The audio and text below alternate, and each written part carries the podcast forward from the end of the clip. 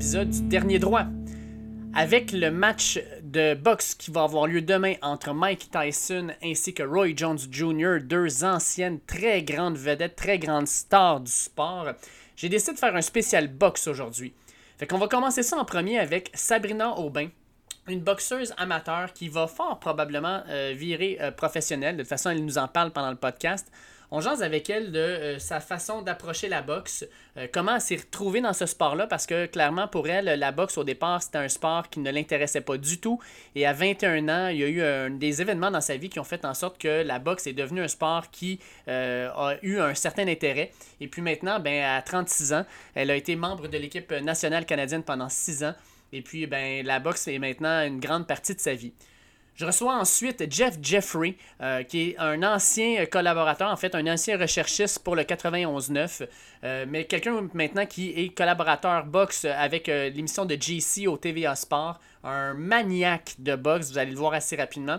Et on jase ensemble justement du match Tyson-Jones, mais aussi euh, de l'état de la boxe au Québec. On va parler aussi des différents boxeurs présentement qui reviennent de retraite pour pouvoir aller justement aller, euh, aller boxer puis retrouver un peu la nostalgie des années 80-90 alors que la boxe était, au sommet. Ceci étant dit, on va lancer l'épisode en grand avec Sabrina Aubin.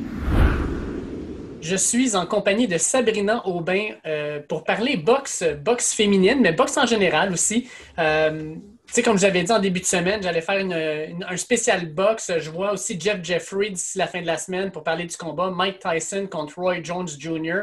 Mais j'avais le goût de parler à quelqu'un qui, est dans le ring, qui vit cette réalité-là. Et puis, je suis super content de recevoir Sabrina Aubin. Euh, comment ça va, Sabrina? Ça va très bien. Merci, David. Écoute, euh, je suis super content de te recevoir parce que euh, ça fait longtemps que je voulais parler à quelqu'un qui, qui, fait de la boxe, boxe amateur ou professionnelle, peu importe, parce que je pense que c'est un sport qui qui est polarisant. Euh, c'est un sport que j'ai souvent suivi euh, dans, appelons ça dans ma jeunesse, parce que je ne suis pas si vieux que ça. Mais j'ai connu des, années de boxe avec des Mike Tyson, justement Roy Jones. Pour moi, c'est comme le retour à mon adolescence, mais Floyd Mayweather, Pacquiao et compagnie. Puis j'ai suivi aussi la boxe amateur. Je regardais ça aussi aux Olympiques parce que j'étais un maniaque d'Olympique, fait que je regarde pas mal tout. Fait que toi, dans le fond, la, la, boxe, le pire, c'est quand on lit un petit peu ton, ton background, c'est la boxe n'était clairement pas le sport dans lequel tu te dirigeais au départ. Tu étais une joueuse de basketball, c'est ça? Oui, exactement. Puis si je suis vraiment honnête, la boxe, je trouvais pas ça tant euh, intelligent, je te dirais. Puis c'était pas mon sport, c'était pas le sport que je regardais non plus. Puis c'était pas euh, quelque chose que je trouvais euh, inspirant si tu regardais juste le côté on se tape dessus. OK? ça, il y a cette partie-là. Par contre, c'est ça. Moi, j'étais une joueuse de basket. Euh, j'ai, euh, j'ai eu une blessure euh, qui a fait en sorte que j'ai dû m'ouvrir à un autre sport. Blessure, blessure sérieuse, mettons, comme à un genou? Oui, exactement. Donc, ce qui est arrivé, dans le fond, c'est que moi, j'ai joué au basket de secondaire 1 à cégep collégial 2. Donc, j'ai joué très longtemps, j'ai joué à peu près 9 ans. Puis euh, pendant une game hors concours qui n'était pas une game qui, comptait non plus euh, pour les, euh, les pointages de la saison, si on veut. C'était vraiment juste une game de pratique. j'ai intercepté, intercepté une balle, puis un ballon, quand j'ai, atterri sur mon genou, j'ai eu plusieurs déchirures de structure dans mon genou qui a fait que j'ai, eu droit à trois opérations en un an et demi. Donc, ça l'a, ça l'a un petit peu joué sur je dirais le, pire, c'est mon orgueil. Ça a joué extrêmement sur mon orgueil.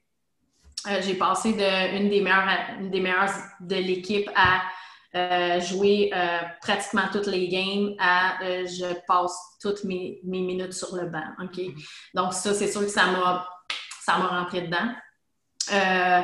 puis je dirais que du fait que ça a, joué sur mon orgueil comme ça, puis ça m'a rentré dedans, on dirait qu'il a fallu que je fasse une coupure complètement de la boxe pour que ça aide de me faire mal on dirait que c'est ça que je me suis dit. Je me suis dit, j'arrête ça, je m'en vais dans un autre sport, puis je vais être la meilleure ailleurs.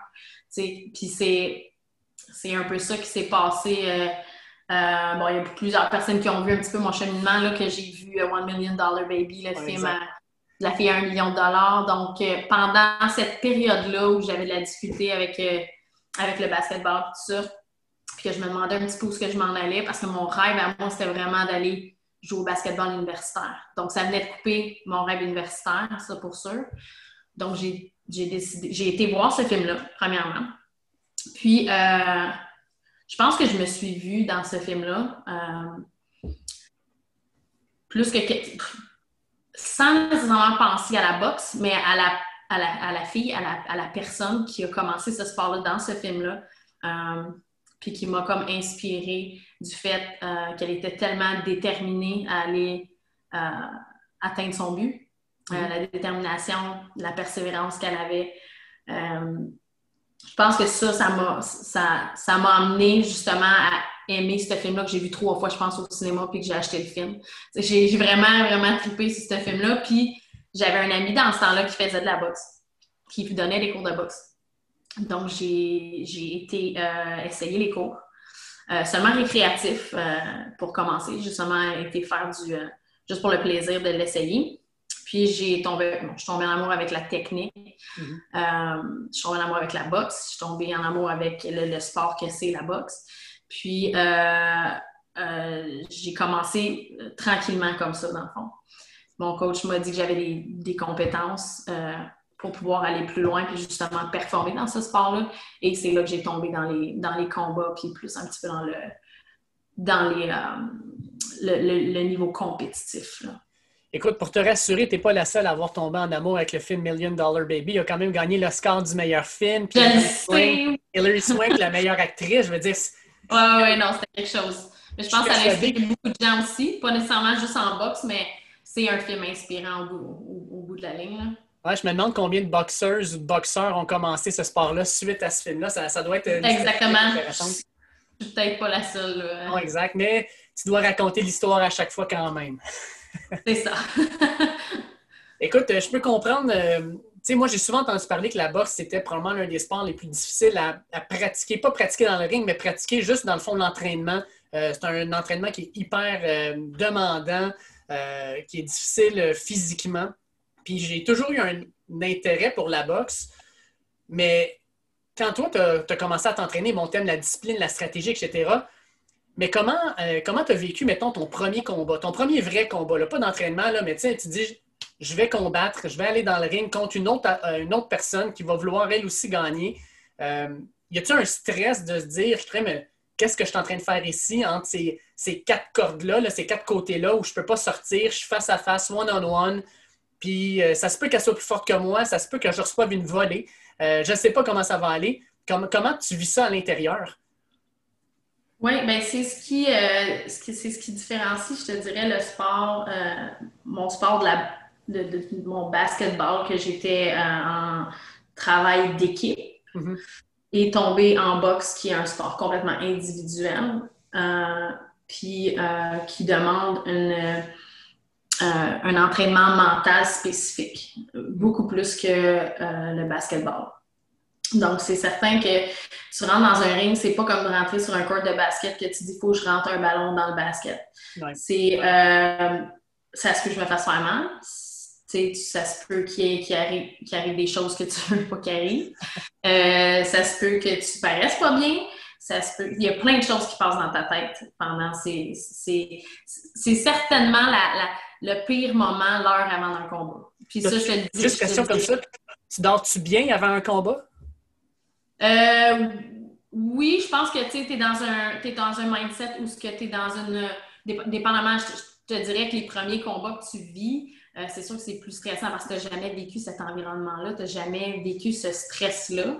Euh, plus tu as des combats, puis plus le stress va venir juste, juste avant le combat. L'heure avant, là, ça commence à monter, puis puis tu vas toujours être stressé parce que la boxe, c'est toujours, c'est jamais les mêmes situations. C'est un sport d'adaptation.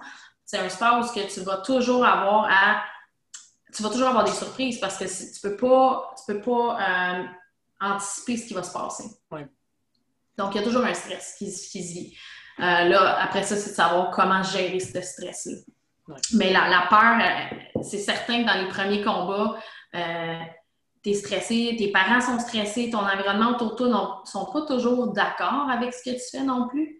Euh, tu veux prouver que c'est peut-être pas tant dangereux, puis que c'est un beau sport aussi parce que tu aimes ce sport-là. Qu'est-ce que tu aimes, tu veux promouvoir en tant que quelque chose de bon et de bien. fait que l'environnement aussi fait, fait, quelque chose. Si ta mère veut pas que tu, te battes, ben, puis que tu es dans un ring, puis que ça est dans, est dans les estrades, c'est un stress de plus. Euh, quand, quand, tu commences dans ce sport-là aussi, ben, tu veux bien paraître, euh, tu veux monter ta fiche, tu veux. Il y a tout ce stress-là euh, qui embarque dans, qui est en, ligne de compte, dans le fond, euh, avant, avant le combat. Là, ouais, tu me prends de vitesse parce que tu sais, moi, je suis enseignant secondaire, puis un de mes anciens élèves avec qui j'ai quand même une très bonne relation encore aujourd'hui, lui s'est lancé dans le, MMA, les combats extrêmes. Oui. Il m'avait invité à venir le voir lors de son premier combat, puis j'ai refusé. J'ai dit, je suis pas prêt à aller voir un de mes anciens élèves se faire taper dessus. Puis toi, probablement que ça a été la même chose. Quand tu as annoncé que tu avais un premier combat en boxe, y a-tu du monde qui ont dit Je t'aime beaucoup, Sabrina, mais non, je ne veux pas voir ça? Oui, mais je te dirais que c'est euh, pas tant au niveau des, amis. Euh, je, dirais beaucoup plus au, niveau de la famille. Mm-hmm. les, parents, les, euh, les tantes, les oncles, ma grand-mère. Euh, je te dirais qu'eux, c'est comme la petite Sabrina, mon petit bébé qui s'en va dans un ring se faire taper dessus, tu sais. Mais en vrai, en vrai, moi, je le vois pas comme ça parce que moi, c'est moi qui tape sur le monde. Comprends-tu? Moi, ça me fait pas peur dans le sens que moi, je, je le vivais pas comme ça puis je le voyais pas comme ça. Mais euh, au fur et à, au fur et à mesure que ma famille, mes parents, ils ont, vu mon, mon, cheminement dans la boxe, euh, je te dirais que les, peut-être les cinq premiers combats, c'était peut-être plus difficile. Par la suite, quand ils ont vu que je performais et que j'aimais ça vraiment et que j'allais poursuivre là-dedans, j'ai eu le plus grand support de toute ma famille et de tout le monde autour de moi. j'ai vraiment été chanceuse.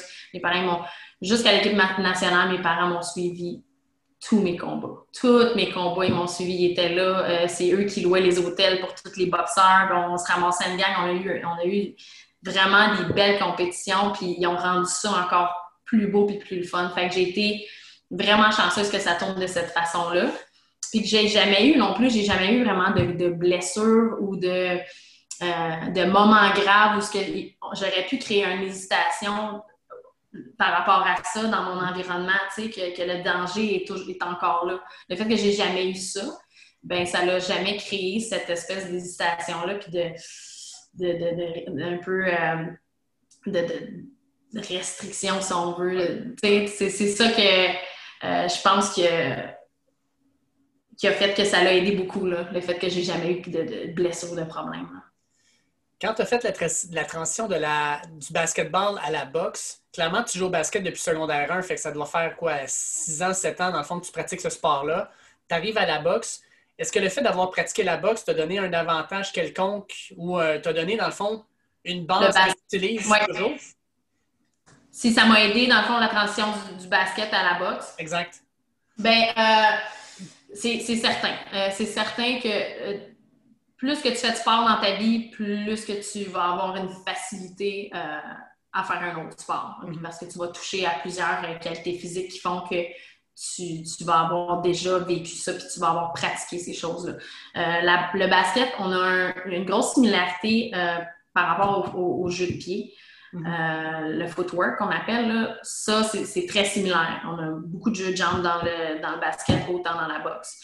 Euh, par rapport aussi au système énergétique qu'on va utiliser euh, quand on fait ces sports-là, c'est des sports d'intervalle.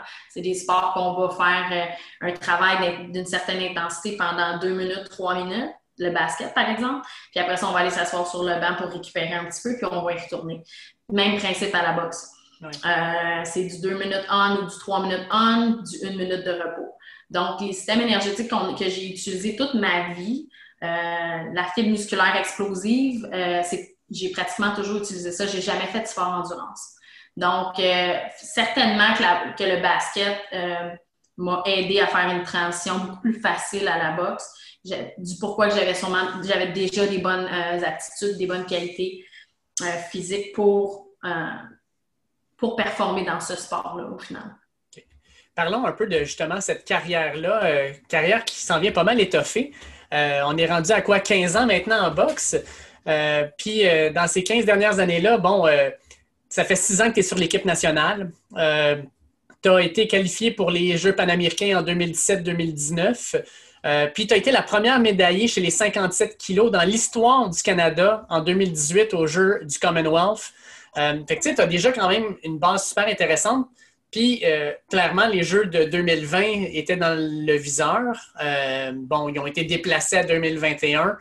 Euh, quand tu regardes un peu là, ces, 15 dernières années-là, pour toi, est-ce qu'il y, a un moment qui se démarque des autres où, Crime, tu t'es dit, la boxe, c'est là que je vais performer, les Olympiques, c'est un objectif. Puis non seulement un objectif, mais quelque chose qui est atteignable.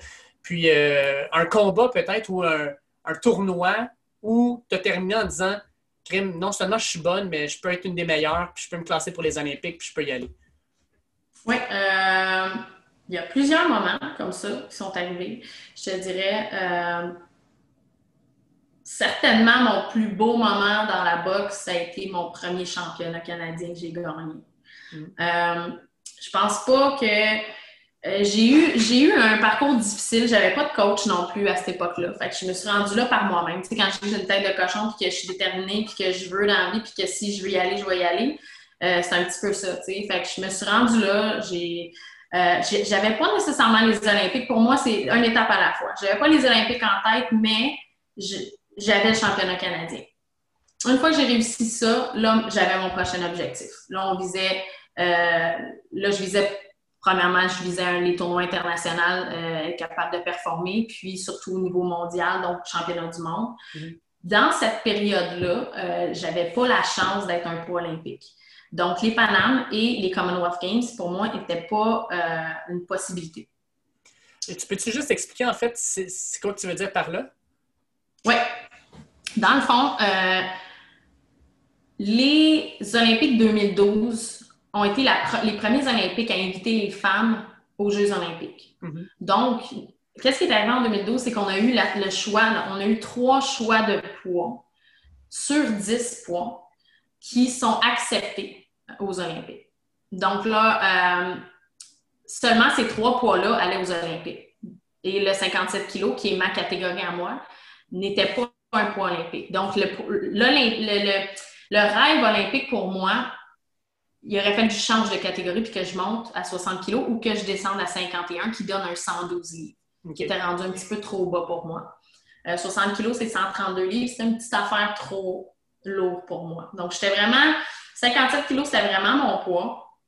Et euh, je me disais, j'espérais un jour que, justement, le 57 kg puisse euh, ouvrir euh, ses portes aux Olympiques puis que je puisse aller avoir ce rêve-là, moi aussi.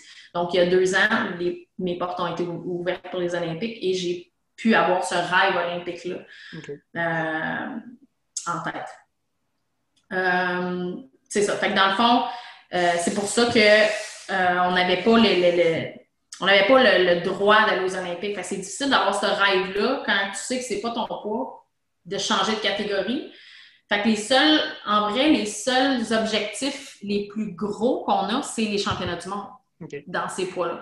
Pour moi, c'était ça à cette époque-là. C'était de, au niveau mondial d'être capable de me classifier, de me classer euh, dans les championnats du monde.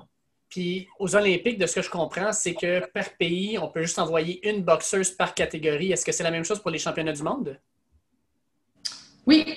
En fait, pour les Olympiques, c'est deux filles par continent. OK. Donc, c'est très restreint. Il n'y a pas beaucoup de filles aux Olympiques. Je pense que euh, je pense c'est 12 ou 16, dépendamment des années. Là. Euh, c'est très peu. Là. Donc, euh, les qualifications sont assez difficiles. Puis au championnat du monde, euh, en fait, ce qu'ils font, c'est que c'est une fille par catégorie, mais c'est ton, ça va être ton organisation, ça va être ta fédération qui va décider qui qui va envoyer, quel poids aussi qui va envoyer. Parce qu'on n'a pas une obligation d'envoyer une équipe complète à un championnat du monde. Donc, on peut envoyer seulement quatre poids, donc seulement quatre filles. Euh, tout dépendamment de qu'est-ce qui, de qu'est-ce qui décide, euh, des critères de sélection aussi. OK, parfait quand je regarde un peu euh, tout ça, euh, quand tu as voulu te qualifier, de ce que j'ai compris, en fait, euh, tu as eu de la compétition qui était justement, tu dis, c'est, ta fédération qui décide un peu qui, qui va envoyer.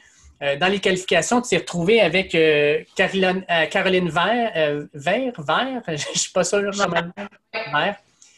puis Irène Fiolet, qu'est-ce qu'elle a fait du 57 kg? Elle était dans le 60? dans. Non, on n'a jamais fait de 57. Peut-être avant d'être, avant d'être sur l'équipe nationale, elle en, a fait, mais on ne s'est pas rencontrés dans ces circonstances. On s'est rencontrés vraiment plus au, euh, euh, sur l'équipe nationale ensemble, dans le fond, pour Iran. Parce que là, Caroline Vert, de ce que je comprends, c'est que c'est la championne canadienne. Championne, ça, ou euh, ça se peut-tu? c'est très compliqué. il y a beaucoup de changements de règlement. les fédérations la fédération est très. Euh, je, dirais qu'il y a beaucoup de favoritisme, OK? Bon, comme euh, beaucoup de fédérations, là. Mm-hmm. Euh, les, changements, les changements de règlement font que c'est très difficile à suivre puis à mm-hmm. comprendre parce qu'il n'y a aucun. Il n'y a, pas de cohérence dans ces. Dans ces dans ces règlements-là. OK? Donc, passe, c'est que Caroline Vert serait la championne canadienne parce que moi, je n'avais pas le droit de me présenter au championnat canadien. Donc, je n'avais pas le droit d'aller me battre pour ma place au final. Donc, vu que je n'avais pas le droit d'y aller parce que j'allais au Paname, c'est la même année. OK. Donc, vu que je n'avais pas le droit d'y aller parce que moi, j'allais à une autre compétition, moi, j'étais exemptée. Donc, c'est comme si on me met euh, égale à Caroline. OK.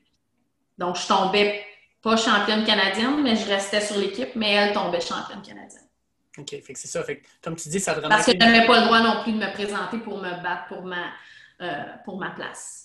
C'est quand même particulier parce que tout ce qu'on entend, mettons, euh, en athlétisme, en natation, c'est que le champion canadien va être la personne qui va avoir battu les autres personnes de sa catégorie dans, sa nage, ou dans sa, dans sa vague.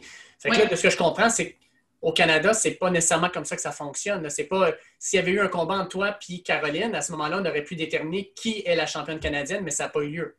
Exactement. Donc en ce moment, je, ne suis plus sur l'équipe nationale, mais il n'y a pas eu de championnat canadien non plus cette année. Donc on m'a enlevé de l'équipe nationale, puis on a ajouté Caroline à ma place sans qu'il y ait eu de combat euh, une contre l'autre.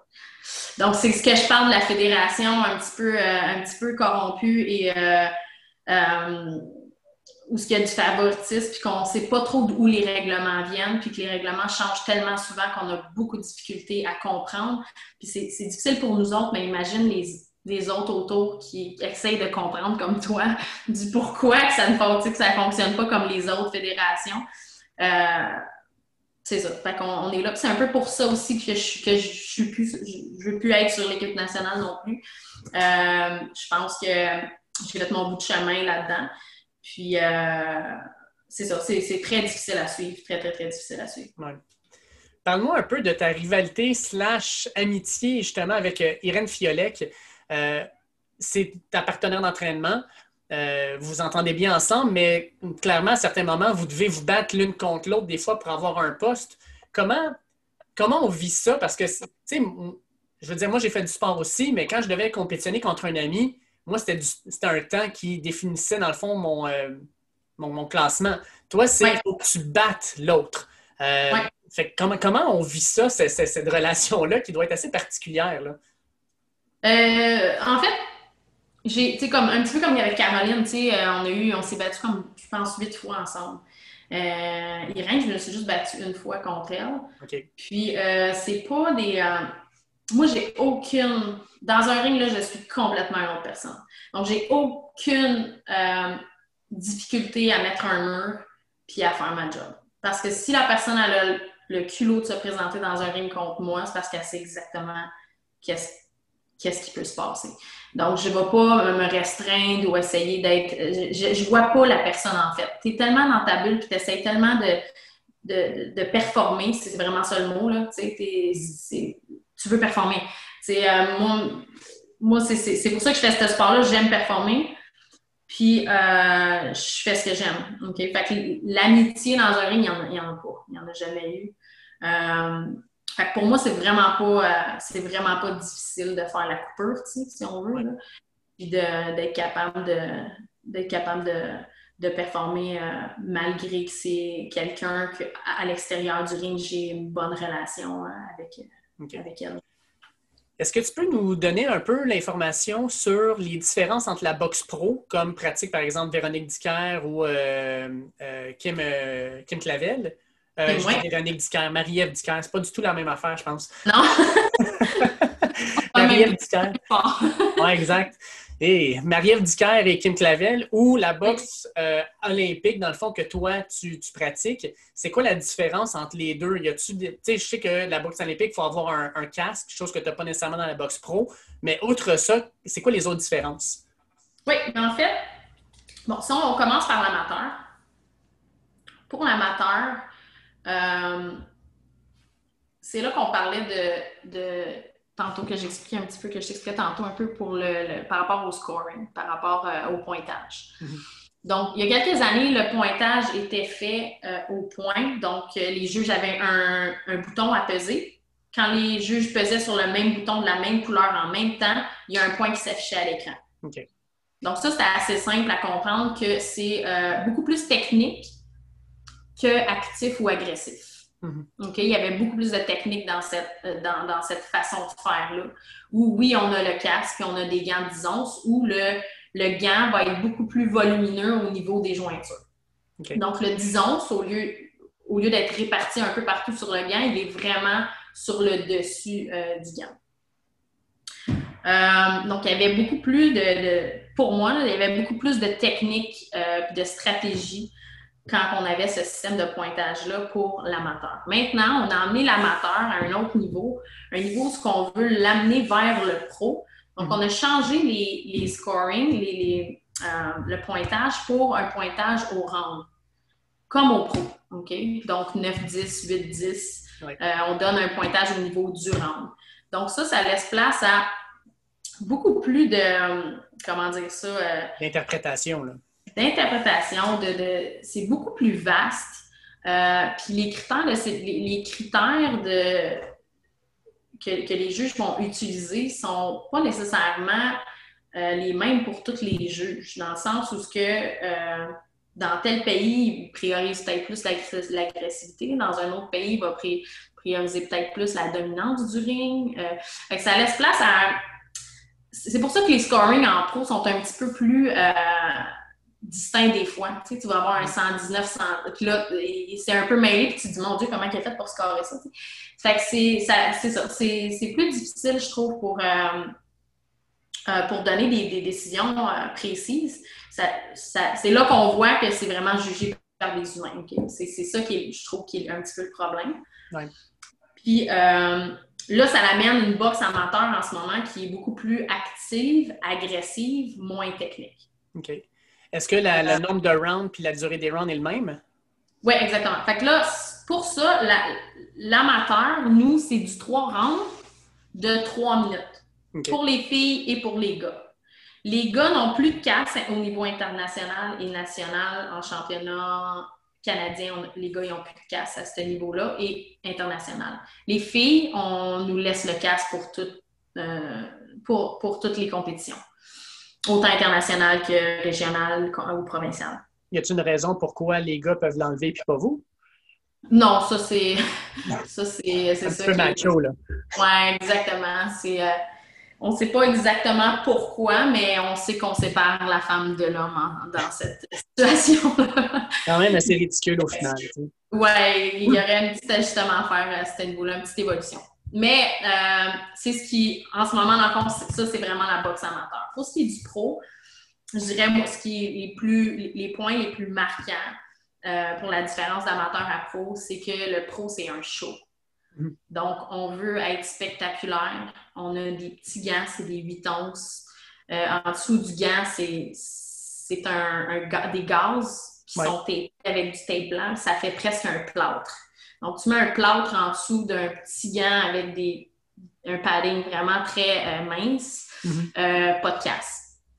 Donc, c'est sûr qu'il y a plus de risques de KO, il y a plus de risques de blessure, le, spectacle est plus là. Donc, euh, c'est pour ça aussi que la professionnelle devient un travail, tu vas être payé. L'argent devient aussi une motivation à ce niveau-là. chez la boxe professionnelle. Puis l'agressivité, l'activité va être là peut-être plus qu'au niveau technique. Des fois, au pro, tu vas avoir des, combats qui vont être très upset, que tu vas penser qu'une personne, une personne va, être, va gagner peut-être parce que l'autre personne est beaucoup moins technique, mais le, fait que la personne est très active, une super bonne condition physique puis une bonne force de frappe, ça va, ça va tourner, euh, ça va tourner de bord puis ça peut surprendre. Tu viens de me dire tantôt que tu étais plus sur l'équipe nationale. Est-ce que euh, dans l'avenir de Sabrina, il y a un passage vers les pros qui, s'installe ou c'est pas quelque chose qui t'intéresserait? Euh, c'est quelque chose qui m'intéressait pas du tout je te dirais, euh, jusqu'à temps que je, vive euh, mes. Je dirais, j'ai eu des extrêmement belles expériences sur l'équipe nationale pendant sept ans, mais j'ai eu des. J'ai eu des, des, moments où ce que ça a été extrêmement difficile aussi. Euh, comme je parlais un petit peu avec la qu'est-ce qui corruption, favoritisme, tout ça. que tu essaies de te rendre à quelque part, que tu as le potentiel pour le faire, que tu devrais avoir cette place-là, mais qui, au final, euh, tu as toujours des bâtons dans les roues et que tu peux pas te rendre où ce que tu veux pour pas parce que tu fais pas les bonnes choses ou que tu performes pas, mais parce que il y a quelqu'un en haut qui veut pas te laisser euh, prendre cette place-là. Donc, euh, en étant dans une organisation où ce que où ce que ça me, ça, me bloque de pouvoir montrer ce que je suis capable de faire, c'est certain que la porte du, du monde pro m'a c'est ouverte. Euh, je me suis dit, pourquoi pas? Mon style est très pro. J'ai un style beaucoup plus pro qu'amateur. Euh, donc, euh, j'ai les coachs, les coachs exceptionnels qui, qui entraînent autant pro qu'amateur que aussi. donc, on, on, on s'est assis, puis je pense que c'est une, c'est une option qui s'en vient. Là, je te dirais, après le COVID, tout ça, on va parler de ça. mais c'est quelque chose qui me tente, je, je veux vraiment essayer. Puis, euh, comme je dis, tu sais, euh, je vais toujours, euh, je vais toujours, je vais toujours vouloir me pousser puis vouloir poursuivre. Si c'est pas en bas, ça va être dans quelque chose d'autre. Je vais toujours avoir un esprit de performance, un esprit de compétition. Donc, ça me prend, ça me prend un petit quelque chose là. Pour, travailler un peu plus fort. Fait que le pro, c'est, ça va être un, ça va être un, bel objectif, puis un, autre rêve peut-être qui, qui va commencer. Je veux terminer l'entrevue là-dessus. Euh, quand je regardais un peu la boxe québécoise, les femmes sont vraiment présentes partout. Euh, on parle beaucoup de la boxe pro, fait qu'on voit que Marie-Ève Dicker et Kim Clavel sont vraiment euh, au top de leur discipline au niveau mondial. Puis quand on regarde l'équipe canadienne, sur les 15 filles de l'équipe canadienne, il y en a 10 qui sont québécoises. Oui, ouais, on, est, on vraiment beaucoup sur, sur l'équipe. Ouais. Qu'est-ce qui fait, selon toi, qu'au Québec, la boxe féminine soit aussi euh, importante, euh, que les, filles qui sortent du Québec, c'est des filles qui performent au niveau national, international? Est-ce qu'il y a que c'est vraiment, le, par exemple, le niveau de développement, le, système qui est mis en place qui aide à développer les filles et à les rendre vraiment excellentes? Ou est-ce qu'il y a vraiment juste un intérêt puis euh, ça, tombe comme ça? Euh, si on parle au niveau euh, du Canada, je pense que dans les provinces, euh, l'Ontario puis le, l'Ontario et le Québec, on est des, on est des provinces qui ont des très grandes ressources au niveau sportif puis au niveau tout ce qui est complexe, gym, c'est très accessible. Mm-hmm. Bon, le fait que la femme aussi prend sa place dans la société, puis on a, on a cette évolution-là aussi qui euh, qui, qui, est dans notre génération, puis tout ça. Puis euh, je pense que ça, euh, autant sur l'équipe nationale, comme je dis, c'est Ontario, Québec, c'est vraiment les provinces que qui performent énormément. on n'a pas, pas personne de l'Ouest.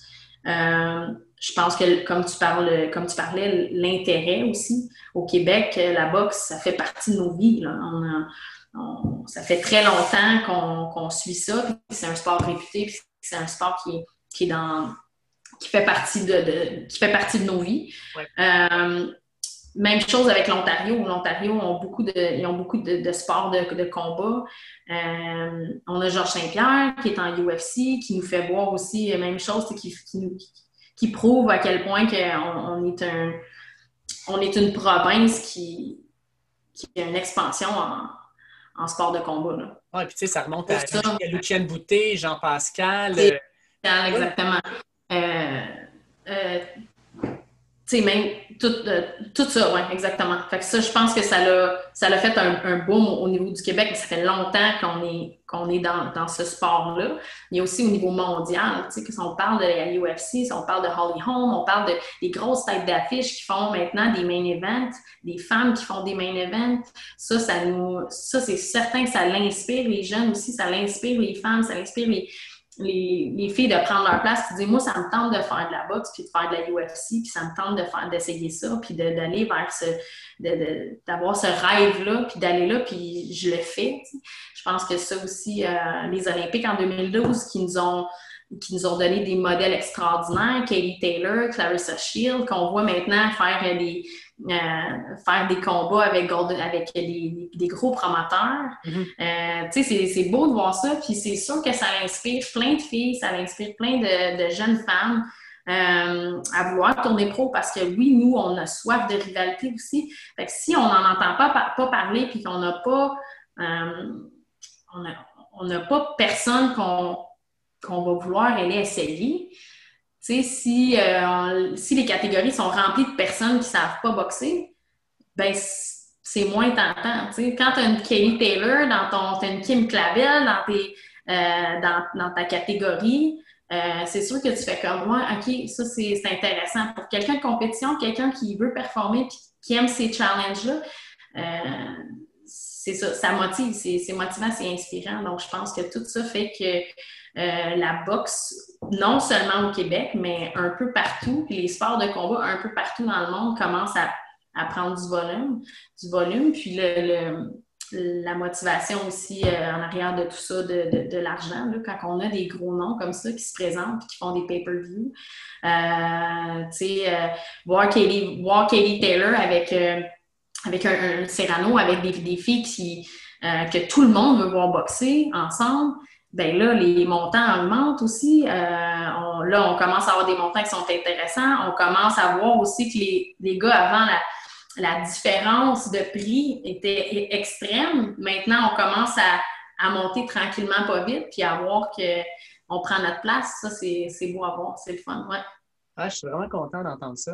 Puis tu as raison, en fait, là, je pense que, puis même au Québec, là, justement, le monde veut voir Marie-Ève Marie, Marie se battre, ils veulent voir Kim Clavel se battre. On est prêt à ah payer pour ça, le, fameux pay-per-view. Puis pour une boxeuse, de pouvoir dire je peux gagner ma vie extrêmement bien avec mon sport, chose qui n'est pas vraie dans tous les sports. C'est cool, là, c'est de voir que tu as, une certaine égalité qui commence à se placer. Puis, euh, crème, euh, moi, je trouve ça génial. Oui, tout à fait. Sabrina, ça a été un plaisir de discuter avec toi. Euh, je te souhaite euh, ben, une belle continuité de ta carrière. En fait, j'espère sincèrement te voir euh, dans des pay-per-view, justement, quand tu vas virer pro, si jamais un virement vers le pro se, passe. Je sais que le COVID, là, ça, ça, a bien des impacts sur bien des choses. Mais... Ça va se terminer, ça va se terminer, puis vous devriez, vous devriez voir ça. Je, en tout cas, je, le souhaite énormément, puis je te le souhaite aussi. Fait que euh, un énorme merci, puis euh, j'ai bien hâte de pouvoir voir où est-ce que tout ça va terminer en 2021. Super. Merci beaucoup. Merci beaucoup, David. Je suis avec Jeff Jeffrey ce matin, euh, un gars qui m'a permis de rentrer à la radio 91.9. Fait que si je suis rendu là, c'est un petit peu à cause de lui. Je suis super content de le recevoir. On va jaser box ce matin parce qu'on a un gros, combat demain entre Mike Tyson et Roy Jones Jr. Puis je voulais y en parler un petit peu. Salut Jeff, comment ça va? Salut David, comment ça va toi? Ça va super bien. Écoute, super content de te recevoir parce que ça faisait longtemps qu'on ne s'était pas parlé. Euh, à ce moment-là, toi, tu étais le, producteur, dans le fond, de l'émission de Stéphane Langdo. Le euh, recherchiste. Oui, recherchiste, exact, recherchiste. Puis, euh, tu cherchais du monde pour faire la brasserie. J'avais donné mon nom parce que je faisais du vin, je faisais même pas de bière. Puis finalement, ben, je me suis ramassé dans les studios avec vous autres. Puis ça a été vraiment ma, première, euh, ma première expérience dans les médias. J'ai vraiment aimé ça. Puis euh, je voulais d'ailleurs te remercier pour tout ça. Ben, ben, aucun problème. Moi, je me souviens quand on s'est rencontrés, ça a tout de suite connecté. On a parlé, on a parlé longtemps de divers sujets, divers sports. Euh, écoute, j'ai vu que tu avais du fun aussi avec nous autres. Fait que moi, je me suis dit, ce gars-là va réussir. Il est arrivé, de, il est arrivé préparé, il est arrivé avec des bons produits. Je suis pas quelqu'un qui consomme, mais je sais que les gens qui ont, euh, qui ont vu tes produits, qui ont goûté tes produits là-bas, ils ont adoré. Donc, euh, écoute, la, suite est intéressante. Là. Ben, exactement, parce que suite à ça, ben, à un moment donné, j'ai été réinvité, puis là, juste pour parler de sport, parce que ben, j'ai une passion aussi pour ça. Puis, euh, ben, écoute, ça fait de boule de neige, puis là, ben, je suis rendu avec mon podcast. Puis podcast qui parle de tout, fait qu'on va parler de boxe parce que jusqu'à maintenant, j'en avais pas vraiment parlé de boxe sur mon podcast. Euh, puis pourtant, euh, c'est un sport qui m'intéresse. Puis on en parlait juste avant de rentrer en ondes. Une des premières personnes qui m'a intéressé à la boxe avec laquelle j'ai comme connecté, c'est Mike Tyson. Mike Tyson, euh, sais, quand moi j'étais jeune, dans le fond, c'était une personnalité tellement polarisante. Puis un gars qui était plus gros que son sport, un peu comme l'a été Jordan, un peu comme l'a été Mario Lemieux, Wayne Gretzky des gars qui, euh, qui, sortaient de cette bulle-là. Puis euh, moi, j'ai, j'ai complètement accroché à cette personnalité-là. Puis il va se battre demain, même si. Euh, même s'il est dans. Il est quoi, le 51, 52? Il doit être pas loin de ça. 54 ans. 54 ans. Écoute, il rentre dans le ring. Puis j'ai regardé ses vidéos d'entraînement. C'est encore une machine. Ça n'a aucun sens. toi, tu es un maniaque de boxe. Comment tu as commencé à écouter la boxe? Comment tu as commencé à t'intéresser au sport? Écoute, c'est comme je disais cette semaine, euh, c'est arrivé, c'est pas arrivé d'un coup comme ça, c'est arrivé par, euh, par séquence, par bribes, si on veut. Euh, bien entendu, j'ai entendu le mot Mike Tyson quand j'étais jeune. J'ai pas pu regarder les combats quand j'étais jeune, mais j'entendais ces histoires qui venaient, comme tu dis, les rendre plus grands que nature, puis mm. déjà qui étaient très petits de stature. J'ai joué à Mike Tyson Punch Out à Nintendo. comme c'est là vraiment que la première fois que je l'ai vu, bien entendu, les films Rocky. Euh, puis c'est drôle que tu dises ça parce que j'ai quelque chose qui m'est venu cette semaine. Euh, j'étais voir, euh, c'était Rocky 5 en 90. J'avais vu Tommy Gunn contre Rocky là-dedans dans le film. J'étais voir le film avec ma mère. C'est très étrange. Ma mère déteste la violence. D'ailleurs, ma mère, ma mère a été, a été, a été abattue, abusée par mon père quand j'étais jeune. Donc, ça, c'est des raisons. Il n'y a pas une raison pourquoi je me suis intéressé à la boxe. Il y a plusieurs raisons. Euh, euh, j'ai, juré de manger ma mère un moment donné mm-hmm. euh, en, apprenant la boxe parce que j'avais, un, père violent qui était violent avec nous autres, violent avec ma mère. Ça, ça rentrait dans les raisons pourquoi que, que, que j'ai boxé. Donc, il y a eu le film Rocky. Puis un moment donné, j'écoutais, euh, j'ai pu penser à ça. J'ai vu Tommy Gunn, j'ai vu Rocky. Puis un moment donné, en 93, je jouais le combat euh, sur RDS de Tommy Morrison contre George Foreman. Mm. J'ai hey, je, l'ai vu ce gars-là dans un film. j'ai dit, je ne savais pas que c'était un vrai boxeur. Ouais. Je regarde le combat, j'éteins la TV, je pense pas à ça plus que ça, je passe à autre chose. Tu sais, ça n'a pas connecté tout de suite. Là, il y a eu le combat qui a plus connecté George Foreman contre Michael Moorer quand George Foreman est revenu champion du monde à 45 ans. C'est drôle qu'on parle de Tyson à 54 ans, qu'est-ce qu'il est capable de faire encore? Fait qu'il y a eu ça. Il y a eu euh, la promesse que j'ai faite à ma mère de, de, me venger contre mon père, d'être capable de la protéger aujourd'hui contre cette violence-là. Euh, la violence que j'ai subie, c'est tout ça qui m'a fait intéresser à la boxe. J'avais besoin de, canaliser cette colère-là, cette rage-là en quelque mm-hmm. part. J'ai eu beaucoup, beaucoup de problèmes à l'école, au primaire, au secondaire. J'ai eu des bullies. Se battre par des filles à un moment donné, ça n'a pas de sens. Puis à un moment donné, il a, fallu que ça sorte parce que c'est sorti d'un coup, mais c'est sorti tout croche. Après ça, c'est arrivé, euh, c'est arrivé comme ça. J'ai commencé à collectionner des combats de boxe. George Foreman, Michael Murray était mon premier. C'est avant YouTube, hein, parce qu'avant, il fallait que tu, que tu chasses les gens. C'est ça, tu travailles fort. Tu, tu l'as-tu, ce combat-là? Tu l'as-tu enregistré? Tu l'as pas enregistré? Je, euh, je sais que Sébastien Gauthier a fait la même affaire que moi, qui est boxeur aussi, qui est un de mes bons amis. Puis euh, ça m'a donné une longueur d'avance avant que YouTube mette des combats de boxe en ligne en 2009-2010 dans ce coin-là. Puis euh, j'ai bâti une collection environ de 9 à 10 000 combats chez moi. OK, quand même. C'est pas, pas de la petite collection. Là. Non, non, c'est de la grosse collection qui prend de la place puis qui, qui enrage ma blonde, qu'on ne sait plus placer ça. c'est pas comme si la, la, collection stagnait, ça continue à grossir. Ça continue à grossir, oui, tout le temps. Ouais. Écoute, euh, tu sais, Mike Tyson, on en parlait. Moi, tu sais, comme tu dis, je pense que c'est le premier, c'est un des premiers sportifs, je te dirais, à avoir euh, profité des, des, jeux vidéo pour avoir une marque qui grossit. Comme tu dis avec Punch-Out, on voulait tous se rendre dans Mike Tyson à la fin, puis tout le monde se faisait donner une volée à la fin, puis c'était le défi ultime Puis Mike Tyson, c'était un petit peu ça aussi à la boxe. Je veux dire, tu sais, comme tu dis, c'est pas un gros bonhomme, mais sa force de frappe, moi, c'est ça qui me faisait capoter. C'était un gars qui avait peur de rien, il avait peur de personne. Le gars pouvait mesurer 8 pouces de plus que lui, pesait 50 livres de plus. Il allait direct au corps, puis il descendait. Puis c'était ça qui était impressionnant de Mike Tyson, je pense. Euh, c'était comme un gars qui était un surhumain, là, pratiquement, dans ce qu'il faisait. Tu l'as, c'est exactement ça. Il se servait de, euh, de ce qu'on disait qui était sa plus grande faiblesse parce qu'au début, il y a bien du monde qui ne voulait pas qu'il y ait un lot, sauf Gus D'Amato. Il dit il est trop petit. Il a une mm. trop petite sortie, il est trop petit, il va se faire, il va se faire ramasser. Il se servait de sa faiblesse, il l'a transformé en force. en étant petit, il, restait dans le kill range, dans la défense d'un boxeur plus grand, puis il l'abattait au corps, comme tu le dis. Puis Mike Tyson était terrifiant à, sa pleine extension, là, quand on teste sa force, c'est 1855 livres de pression. Le gars dans Rocky, quand il frappe, c'est 1850. Ça, c'est Ivan Drago. Ça donne, un, ça donne une indication à quel point il peut être puissant, notamment par son jeu de pied qui, euh, qui transfère son poids à partir du centre de gravité, qui est de la Terre, puis il transfère ça dans ses jambes, dans ses hanches, puis ensuite, il arrive à il, arrive à, donner un coup de poing parfait, pratiquement. Oui. Fait que, tu sais, Mike Tyson, c'est lui qui m'a intéressé à la boxe, mais à un certain moment, effectivement, Roy Jones est arrivé. Puis Roy Jones, c'était le même principe. sais, lui, il a commencé avec la boxe olympique pour ensuite monter dans le fond dans le ring comme pro. Puis Roy Jones, c'était un gars qui avait un style complètement différent, mais Roy Jones, c'était la vitesse, la vitesse à laquelle il se déplaçait, à laquelle il faisait ses coups, qui surprenait ses adversaires. Mike Tyson, c'est de la puissance brute. Puis Roy Jones, c'était vitesse technique qui était hallucinante. Euh, qu'on a qualifié aussi, lui aussi, de super-héros à un certain moment parce qu'il était invaincu. Euh, puis il n'y avait personne qui passait même proche de, le battre. Fait que moi, j'ai toujours accroché sur ces deux boxeurs-là. Il y en a eu d'autres. Lennox Lowick, j'ai adoré le suivre. Euh, j'ai aimé aussi les, les, frères, les, deux géants, le genre blanc. les frères Oui, exactement.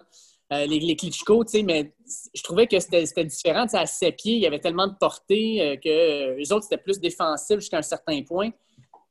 Mais j'ai jamais eu la même, la même approche à la boxe que, quand j'avais Tyson. Il me fait penser à Tiger Woods. Tu regardais un combat de Tyson, tu te demandais, ça va-tu durer 10 secondes, 20 secondes, deux rounds?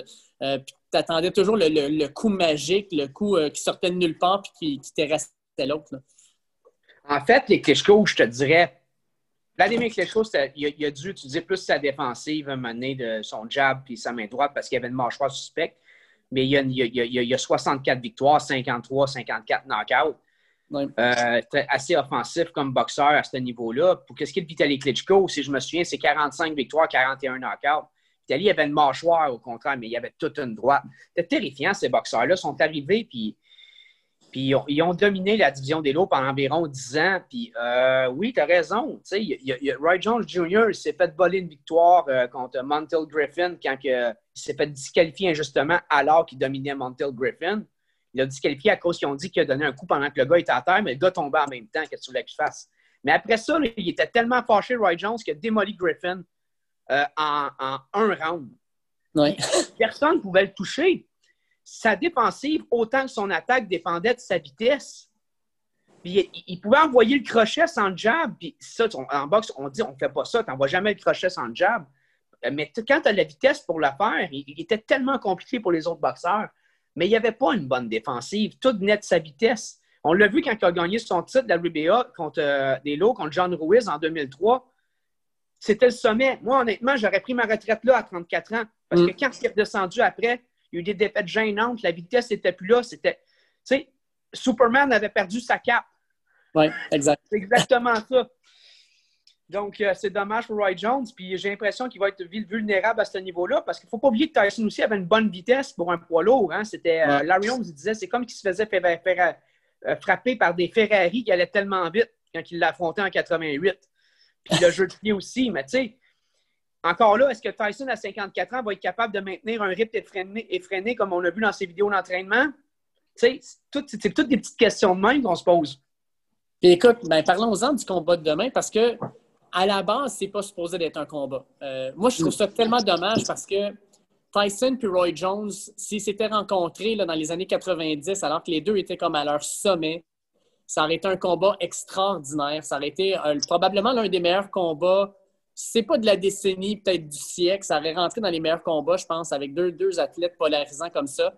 Mais là, ils se rencontrent finalement. Euh, comme tu disais, Tyson à 54, Roy Jones à 51. Euh, puis, peux-tu nous expliquer un peu les règles? Parce que, comme je te disais, c'est pas considéré comme un combat, exactement comme un combat. Comme, pourquoi on dit ça, en fait? En fait, ça a été, euh, ça a été mêlant d'un côté. C'est la commission athlétique de la Californie. On dit, écoutez, c'est une exhibition. Le KO n'est pas permis. Ça va être en fait une session de sparring de 8 rounds, de 2 minutes. Puis euh, si quelqu'un est coupé, ben on, arrête le combat parce qu'ils n'auront pas, de, pas de casse.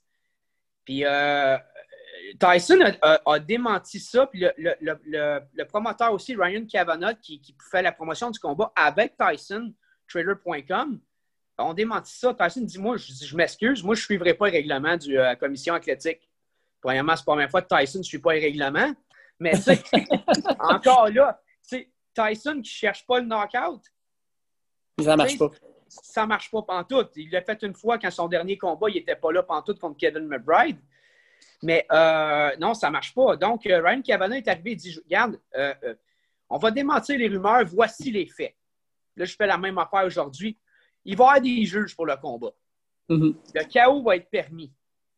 Il va y avoir un gagnant. Et plus que ça, euh, Solomon, le fils d'Osé Solomon, le président de l'WBC a dit le gagnant va rentrer dans le classement des lots de la WBC. Oh, c'est simple. Qu'est-ce qu'on veut faire? C'est Mike Tyson a été le plus jeune champion des lots à 20 ans, le 22 novembre 86. T'en souviens? C'était dans les mêmes années que nous autres. Oui. Puis, euh, on veut en faire à cette heure le plus vieux champion des lots, comme, euh, puis battre le record de George Foreman. C'est aussi simple que ça. Mais étrangement, on ne parle pas beaucoup de Roy Jones dans cette histoire-là. Non, exact. Puis, tu sais, Roy Jones, euh, ça va être un combat super intéressant parce que j'ai hâte de voir. Roy Jones, on ne l'a pas vraiment vu. Euh, on a vu les vidéos de Mike Tyson qui ont été vraiment impressionnantes.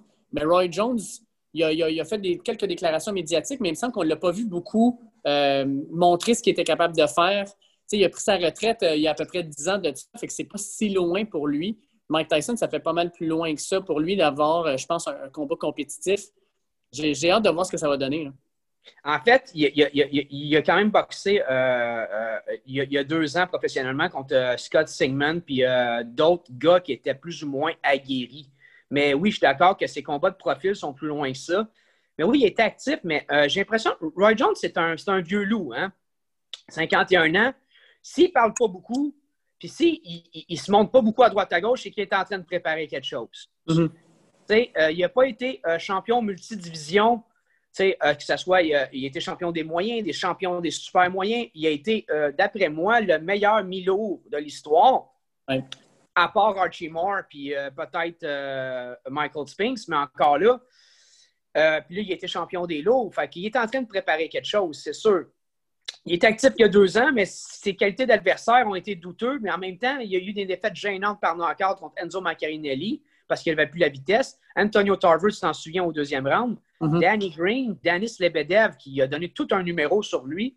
Donc, euh, même s'il se prépare, qu'est-ce qui va arriver quand il se fait connecter par un gars qui, frappe aussi fort que Tyson? Parce qu'il n'y a jamais personne qui a frappé aussi fort, va frapper aussi fort euh, Roy Jones que Tyson, à mon sens. Oui.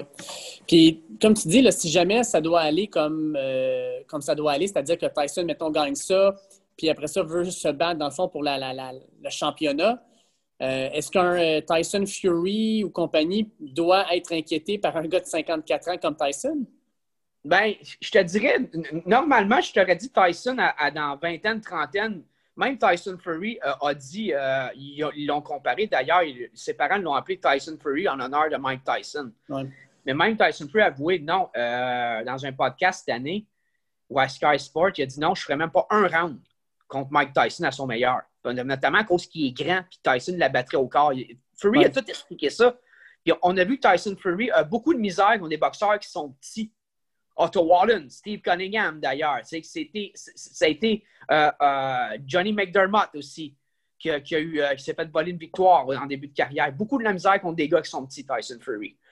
Quand ils sont trop petits, mettons 6 pieds 4, 6 pieds 3, ça va aller un gars de plus petit que ça, il va puncher par en bas, il va envoyer sa droite par en bas, il va se pencher. Il va faire le réflexe de le faire. Mais à 54 ans, est-ce que Tyson peut battre Tyson Fury? Moi, je pense que les deux premiers rounds peuvent être extrêmement dangereux pour Tyson Fury. Mm-hmm. De là à le battre, je te dirais peut-être. J'ai un feeling que peut-être, parce que Tyson Fury, à part Deontay Wilder puis le fixe qu'il a fait avec Vladimir Klitschko, parce que Vladimir Klitschko s'est pas battu pendant tout ce soir-là, il, s'est arrangé pour perdre. Il n'a pas battu grand monde. Il n'a battu personne, en fait. Oui, ça, serait, ça serait intéressant de voir, un, est-ce qu'il est capable d'aller chercher ce titre-là? Puis mettons qu'il l'a, ben, qui, qui va vouloir se, se, prendre contre un gars de 54 ans après? Parce que tu dis, qu'est-ce que j'ai à gagner? je peux être humilié en me faisant battre par Tyson. Puis si je le bats, ben, tout le monde va dire tu as battu Tyson, mais il y a 54 ans. C'est exactement ce que Larry Holmes a dit quand il a battu Mohamed Ali en 1980. Hmm. Quand, il a, été, quand Don King l'a forcé à aller dans le ring contre, euh, contre, contre, Ali, il dit Je gagne rien là-dedans. Ali, il, a, a, syndrome parkinsonien, il, est vieillissant. Je gagne. On me dit Bon, tu sais, tu as battu un vieux Ali, je perds. Ben oui, c'est sûr, si tu perds, c'est Mohamed Ali. Donc, c'est la même affaire. Donc, oui, mais Tyson a dit qu'il continuerait après à faire des exhibitions. Le nom d'Evander Holyfield revient. Euh, d'ailleurs, c'est un grand ami d'Holyfield aujourd'hui. Le nom de Tyson Fury est là. Mais en fait, demain, euh, euh, c'est une exhibition qui n'en est pas une. Puis tout le monde est intrigué savoir c'est quoi qui va vraiment se passer dans ce combat-là. En fait, c'est pour ça qu'on va le regarder. Exact.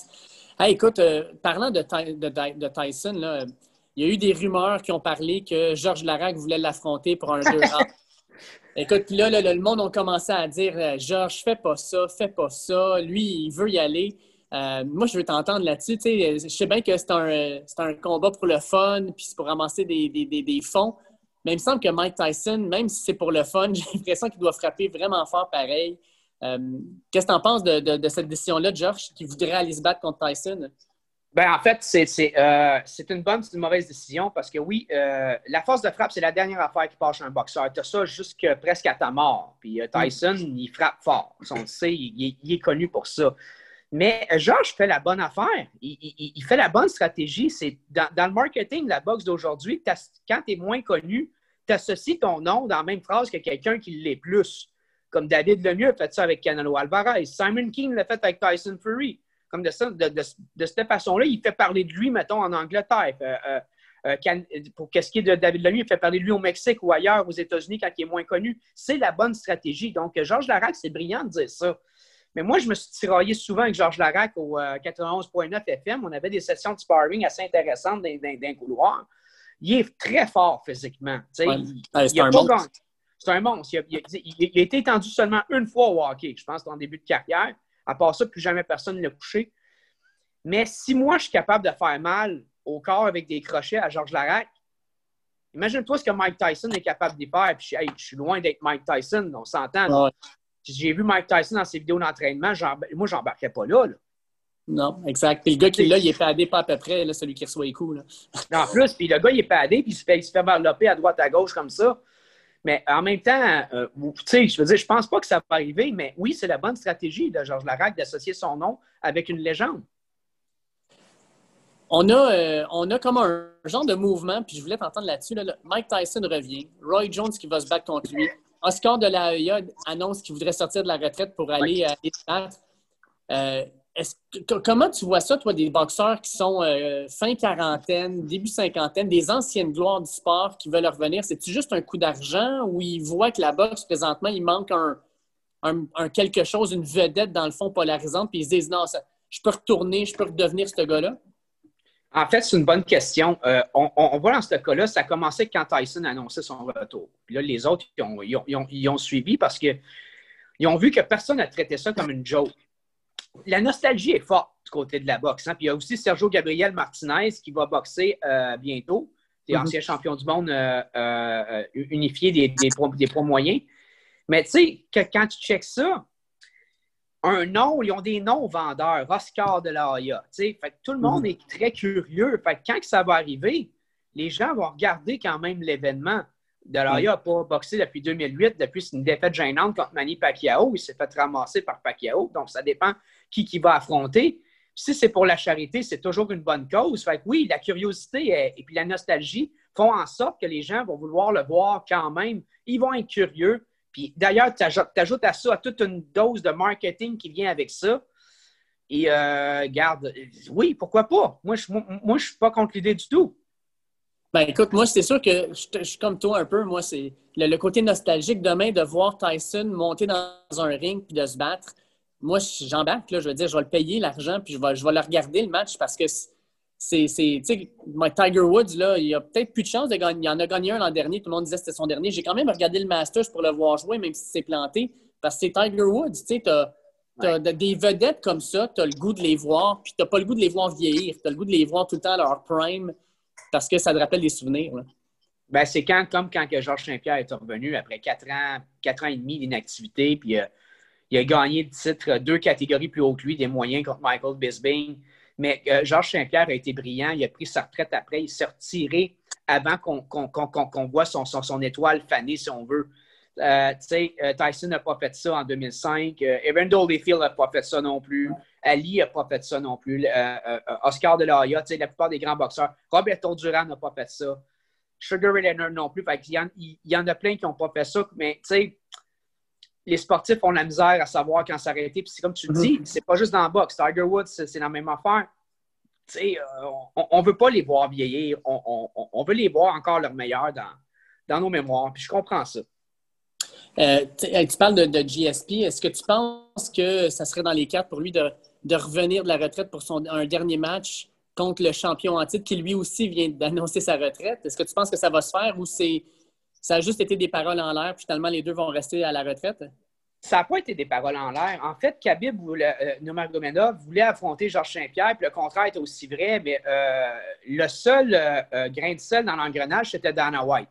Oui, c'est toujours Dana White, c'est c'est ça. Dana White, euh, je ne sais pas si tu te souviens, quand il a donné la ceinture à, Georges Saint-Pierre, qu'il l'a attaché en arrière contre Michael Bisbing, à quel point il était heureux. Mm-hmm. Il n'était pas heureux, là. Lui, il s'attendait qu'il se débarrasse de Saint-Pierre une fois pour toutes. Euh, Saint-Pierre, encore, tu sais, Dana White a toujours détesté Saint-Pierre, puis les Canadiens français, les Québécois. Puis euh, il envoyait tout le temps les plus toughs contre Saint-Pierre, mais Saint-Pierre les battait. C'était notre Maurice Richard des temps modernes. Ben, ben, autant au peuple, québécois si on veut. Mais euh, pour qu'est-ce qui est de Nurmagomedov, ben, il faudrait, faudrait que Dana White dise oui. Mais encore là, la peur là-dedans, c'est que s'il a dit non, c'est parce que JSP a des chances de gagner contre. C'était ça. même à son âge, on sait à quel point il s'entraîne comme un, un, spartiate de GSP. Il ne fait pas son âge, il est tout le temps dans le gym.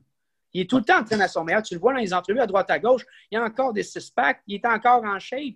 Euh, il a toute sa tête.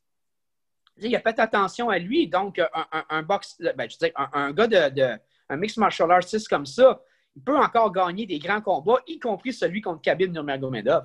Hmm. je veux terminer l'entrevue sur la boxe au Québec.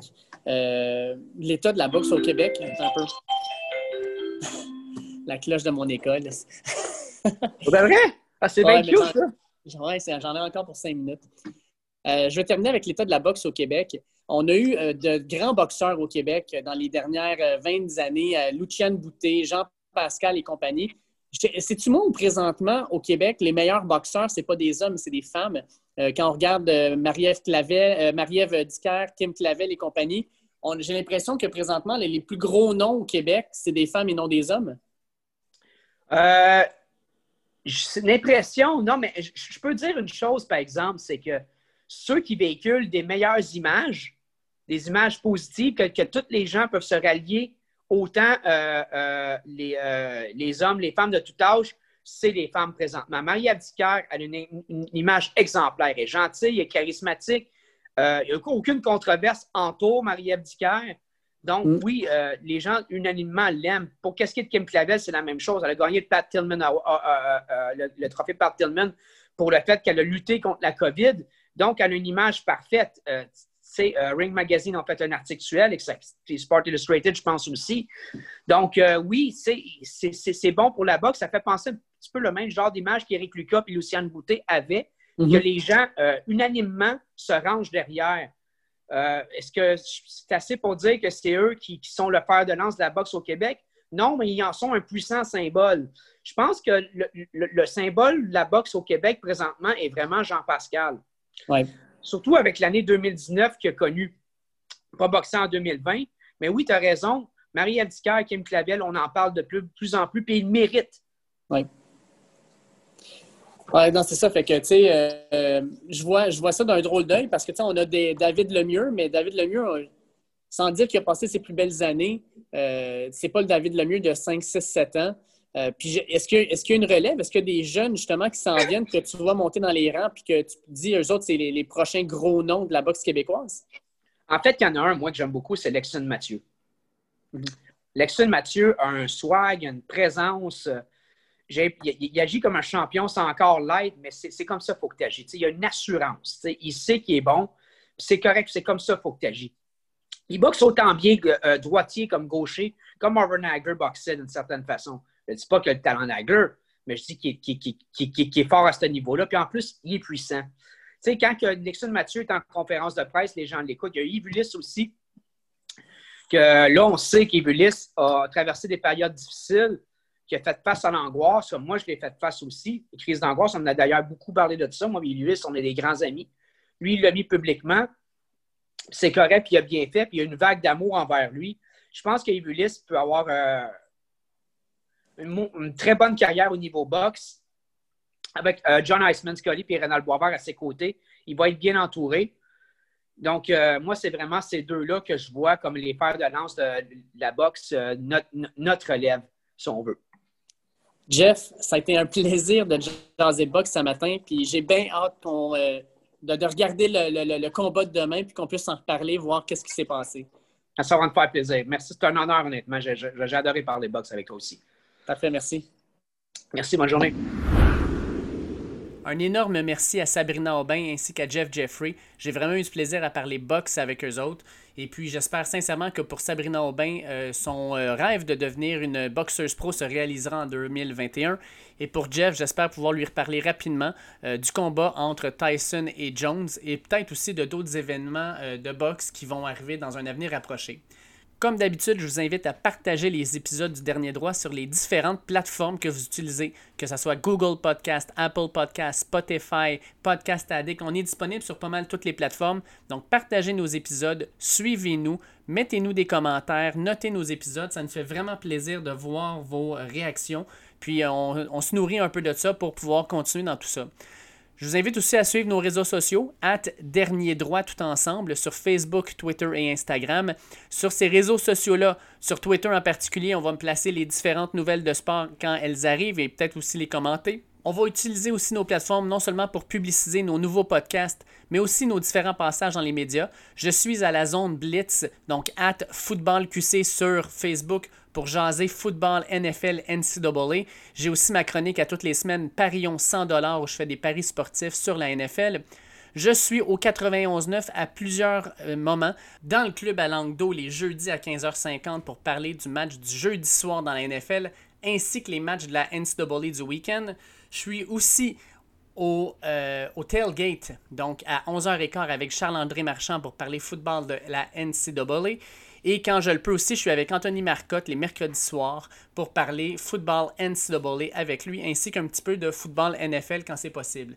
Je vous souhaite de passer un excellent week-end. On va profiter un peu de la température un peu plus clémente, puis euh, on va se reparler la semaine prochaine avec plusieurs autres épisodes. Passez un bon week-end. Attention à vous autres. Ciao!